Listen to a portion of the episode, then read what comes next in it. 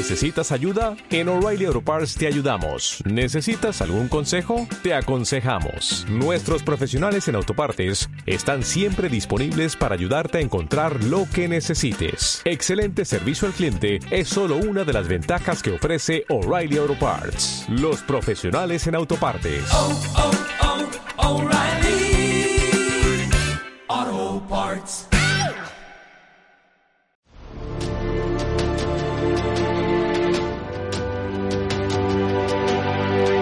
EY Mejores Finanzas.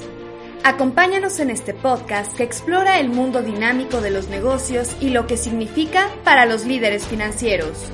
Profesionales de EY compartirán tendencias y datos relevantes para una toma de decisiones mejor informada en temas de finanzas, contabilidad, auditoría e investigación forense.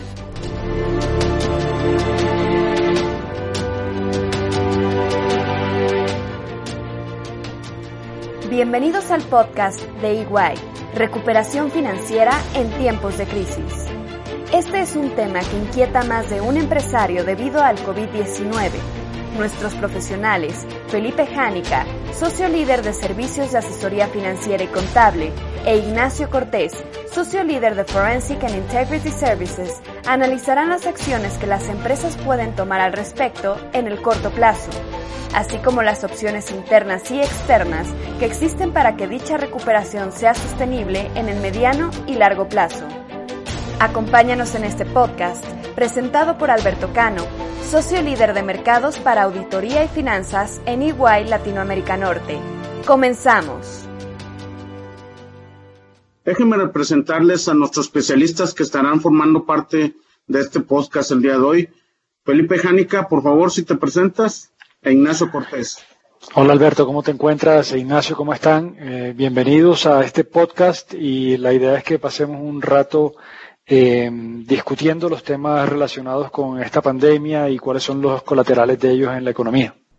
Sí, muy buenas tardes. Muchas gracias, eh, Alberto. Gracias, eh, Felipe y todos ustedes. Eh, ojalá todos se encuentren excelente en esta situación, pues que pues que nos acontece en estos en estos en estos días.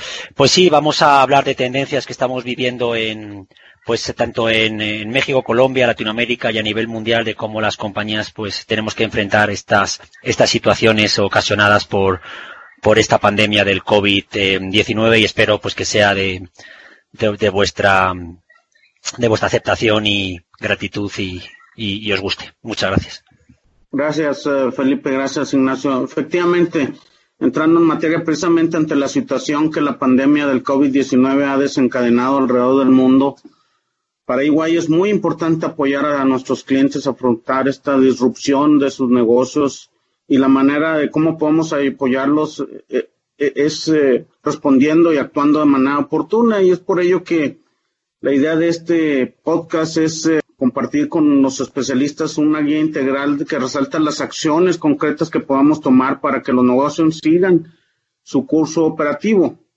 Por tanto, hoy platicaremos con, con ellos eh, algunas ideas y nos compartirán algunas ideas y comentarios de cómo sobrellevar este periodo. Y empiezo con nuestro especialista Felipe Jánica. Eh, Felipe, por favor, eh, ante la pandemia y todo lo que están sufriendo las, las compañías, una de las prioridades siempre es la recuperación financiera interna, el flujo efectivo. ¿Por qué y, qué nos podrías comentar al respecto? Muchas gracias. Eh, excelente pregunta. Cuando las finanzas funcionan bien, los negocios funcionan bien. Y en la medida que la compañía tenga unas finanzas sanas, eh, técnicamente va a poder sortear eh, no solamente los momentos de crisis, sino también la post-crisis. Es decir, qué es lo que va a pasar después de esta crisis. El, el primer, eh, la primera recomendación que nosotros hacemos desde EY es que eh, primero mantener la calma, tomar decisiones eh, basadas en, incertidumbres eh, puede conllevar a fatalidades. Y lo primero que nosotros recomendamos es, eh, número uno, guardar la calma. Yo sé que hay momentos de crisis, los flujos de caja no están normalizados, los proveedores hay que pagarles, a los empleados hay que pagarles, no estamos recibiendo todos los ingresos porque los clientes no están comprando. Eh, y aquí el llamado es eh, a, la, a, la, prudencia. La prudencia viene primero con administrar correctamente eh, el poco flujo de caja que tenemos o el margen de maniobra que tenemos y con ello priorizar los pagos, pero también importante mencionar que no hay que dejar a nadie por fuera. Yo, yo recomendaría que eh, a todos, a cada uno de sus acreedores y proveedores, se les pagara, así sea que no sea completo, pero cualquier pago que usted haga va a estar cambiando también la necesidad de un proveedor o un acreedor que también tiene la misma necesidad que todos tenemos, que es pagar nómina y pagar o u honrar todas las obligaciones que tenemos. Entonces, aquí el llamado es precisamente a la prudencia. Número dos, eh, administrar esa tesorería de la mejor manera. Y número tres, empezar a hablar con las entidades financieras para que de esta manera les puedan otorgar créditos eh, de capital de trabajo, eh, también con periodos de gracia eh, porque todo eh, se puede negociar con, con, los bancos, pero hay que liderar esas negociaciones. No hay que esperar a que eh, los bancos me llamen eh, y tenga otra, otro estrés adicional que realmente no tenemos cómo administrar. Así que esa es eh, la gran recomendación. Y por supuesto, en Iguay estamos muy dispuestos a eh, ayudarles y a, y a, darles algunos consejos importantes para que usted la decisión la pueda tomar de la mejor manera, sobre todo con todos los elementos de juicio puestos sobre la mesa. Gracias, Felipe. Muy interesante. Eh, eso en cuanto al día a día y el negocio. Sin embargo, sabemos que, que también áreas eh, más especializadas, eh, sobre todo el área financiera, también esta pandemia les va a traer retos muy significativos. ¿Qué opciones tienen las empresas a su alcance para aliviar estos retos que enfrentan las áreas financieras, Felipe?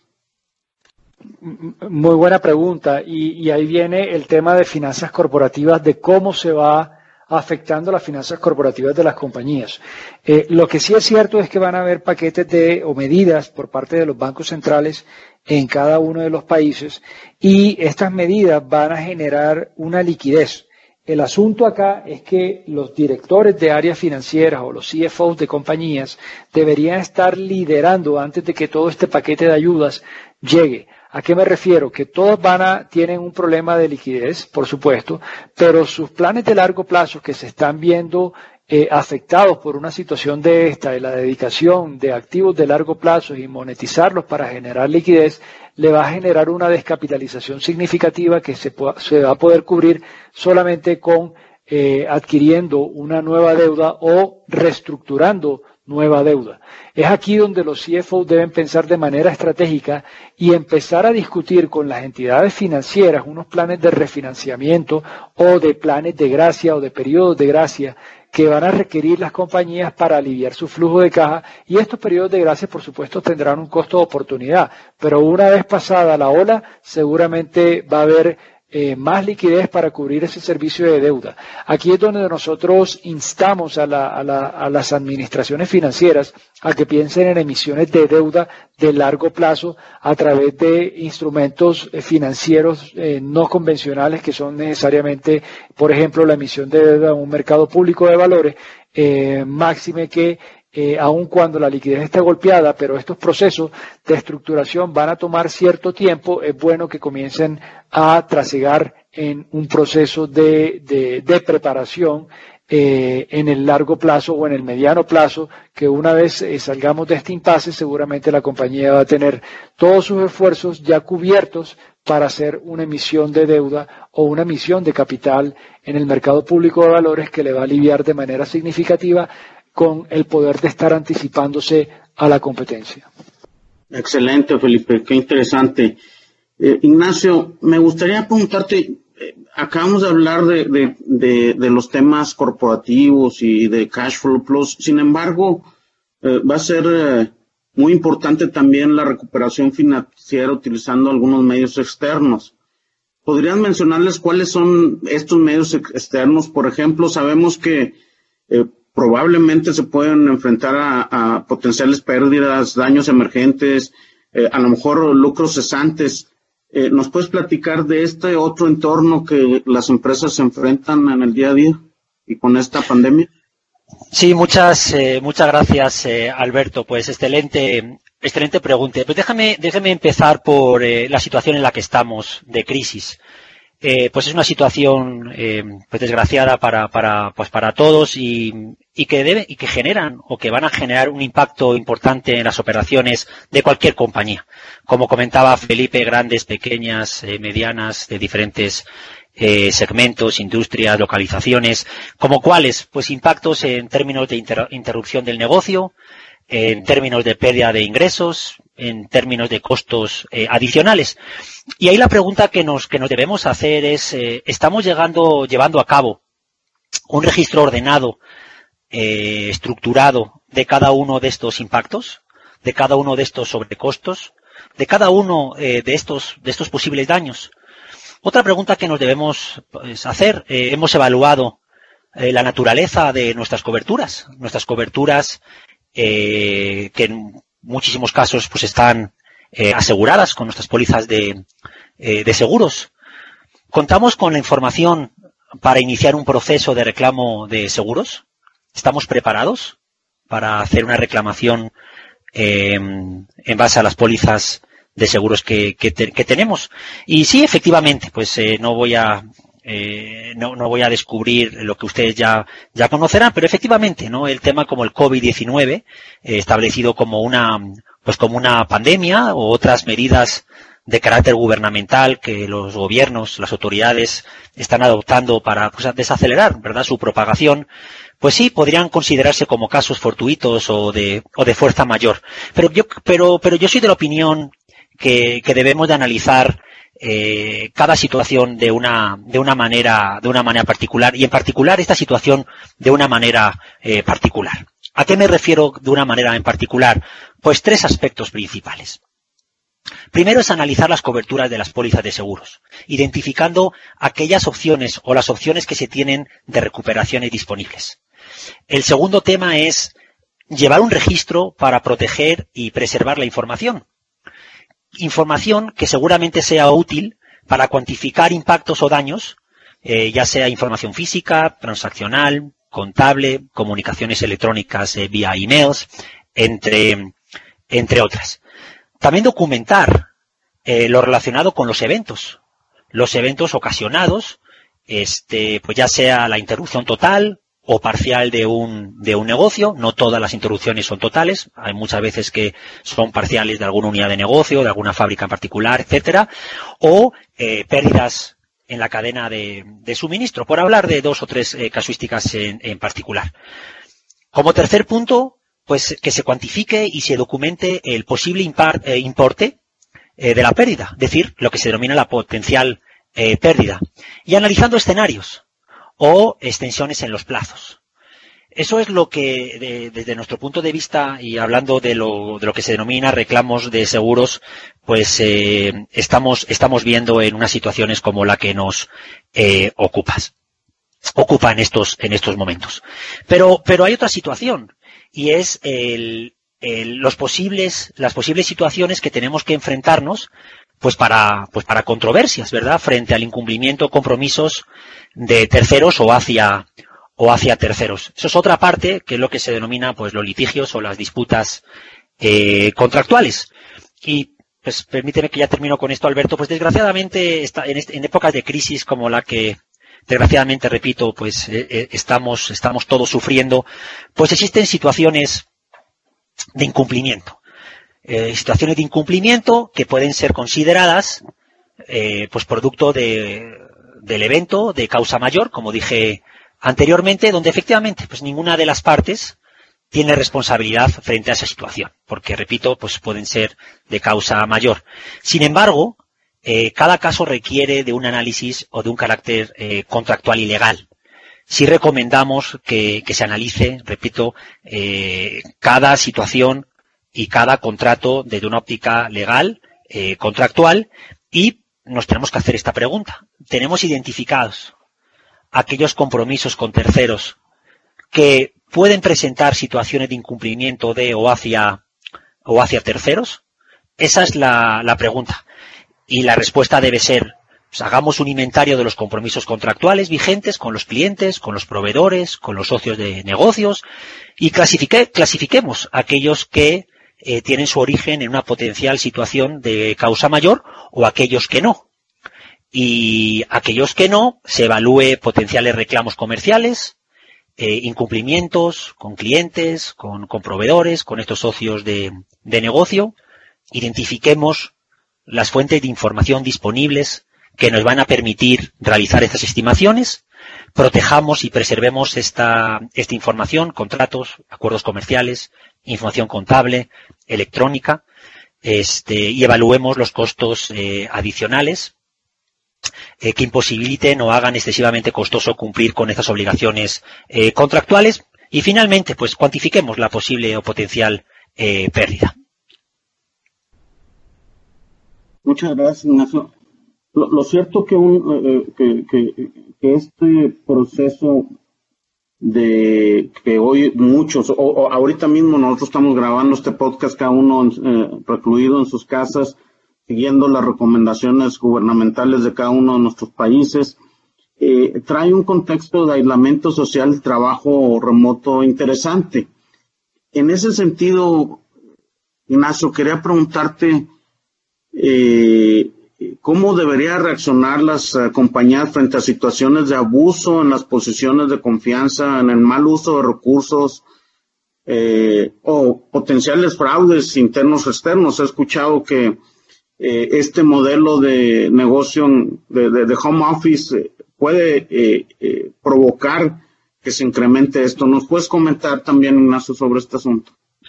Sí, gracias, eh, gracias Alberto. Pues eh, sí, también excelente, excelente pregunta. Eh, yo creo que aquí nos tenemos que hacer pues dos, dos preguntas, ¿verdad? Para, quizá para contestar, Alberto, lo que, lo que me, lo que estás mencionando. La primera es, las medidas actualmente adoptadas por las compañías pueden generar brechas que nos expongan o que expongan a las compañías a ciberataques o a fraudes ciber, ciberforensics.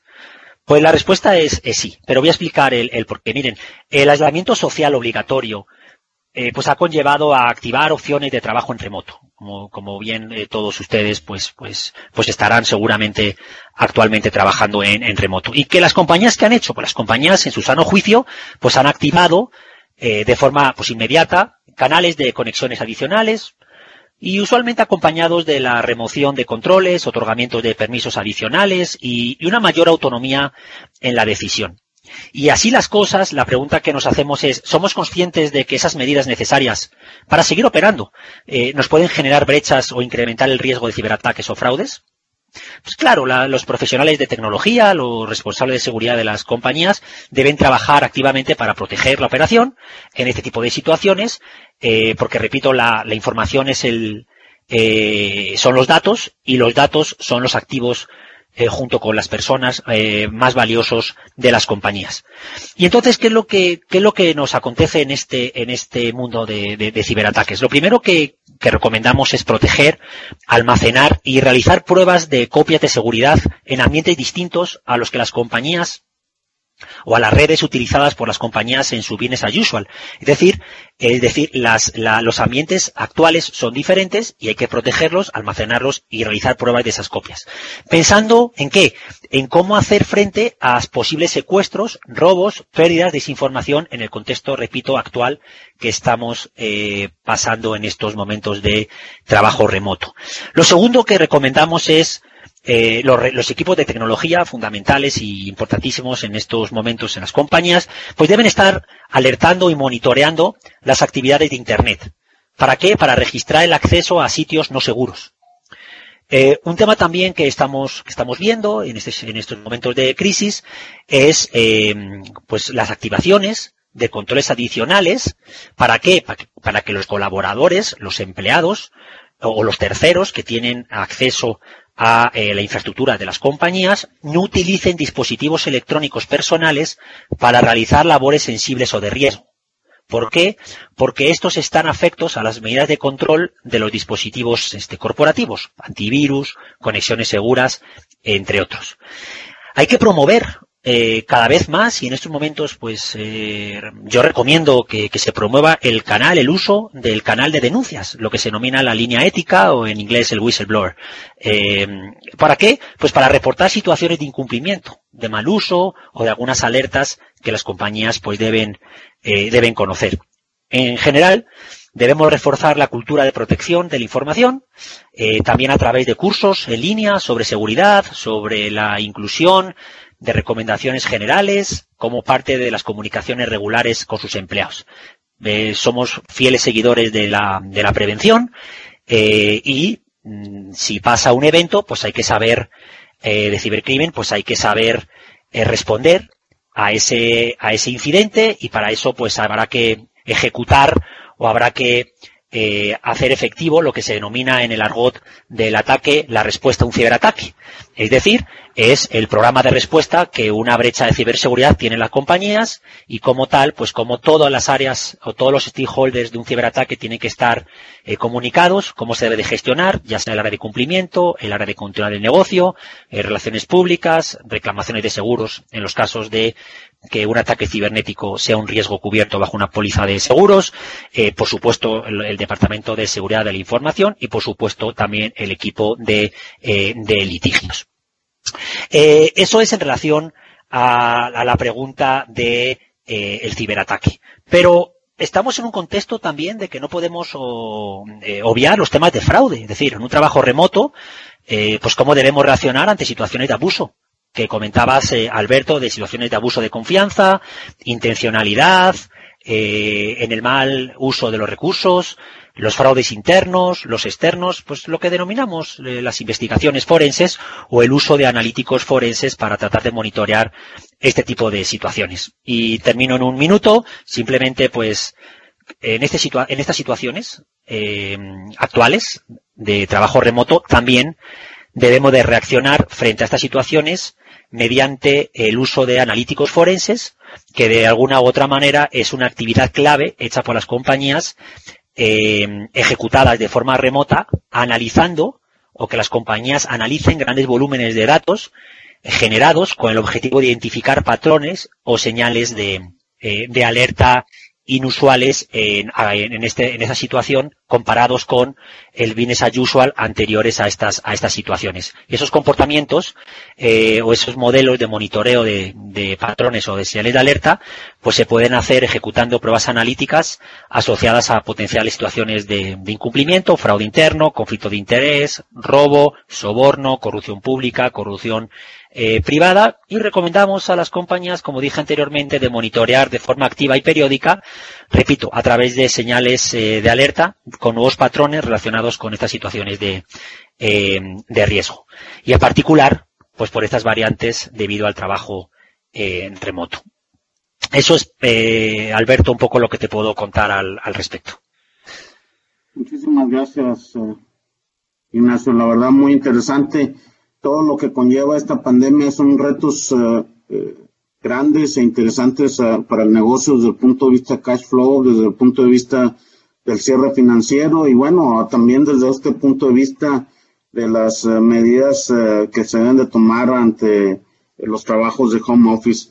Eh, pues les quiero agradecer mucho su participación. Felipe, no sé si quieras dar unas eh, eh, breves eh, palabras. Claro, muchas, muchas gracias. Eh, la verdad es como, como decías, Alberto, y como, como también lo decía Ignacio, eh, yo creo que en este momento lo que hay que estar es preservando la vida.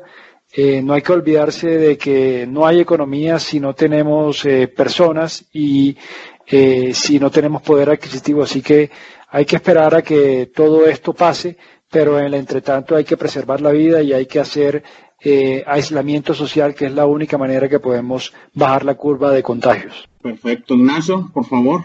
Sí, pues eh, gracias Alberto. Es, comparto plenamente lo que lo que dice Felipe. Lo más importante, pues, son las personas, eh, evitar los evitar los contagios y, y bueno, pues hablando del, del, mundo empresarial, el mundo corporativo, yo creo que lo importante es gestionar los los nuevos desafíos, eh, abordarlos eh, bajo los mejores eh, procedimientos de debida, de debida diligencia, esperando, esperando pues que esta situación pase cuanto antes y que, y que todos pues eh, afrontemos esto, repito, como, pues como una situación que, como un nuevo desafío y una, una crisis que tenemos que abordar deseando lo mejor para, de verdad, para todos ustedes y sus familiares y sus, eh, y sus empresas y sus seres más, más queridos. Eh, muchas gracias, Alberto. De acuerdo con ustedes, este, esperemos que esto sea para el anecdotario en, en poco tiempo y, y termino con una frase del destacado físico alemán de origen judío, nacionalizado suizo y estadounidense Albert Einstein que nos dijo en alguna ocasión, sin crisis no hay desafíos, sin desafíos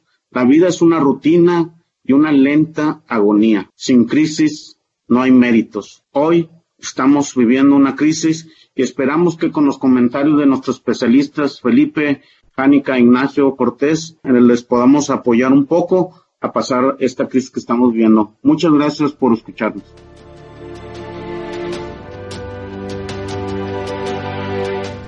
Igual, mejores finanzas. Construyendo mejores finanzas, mejores negocios.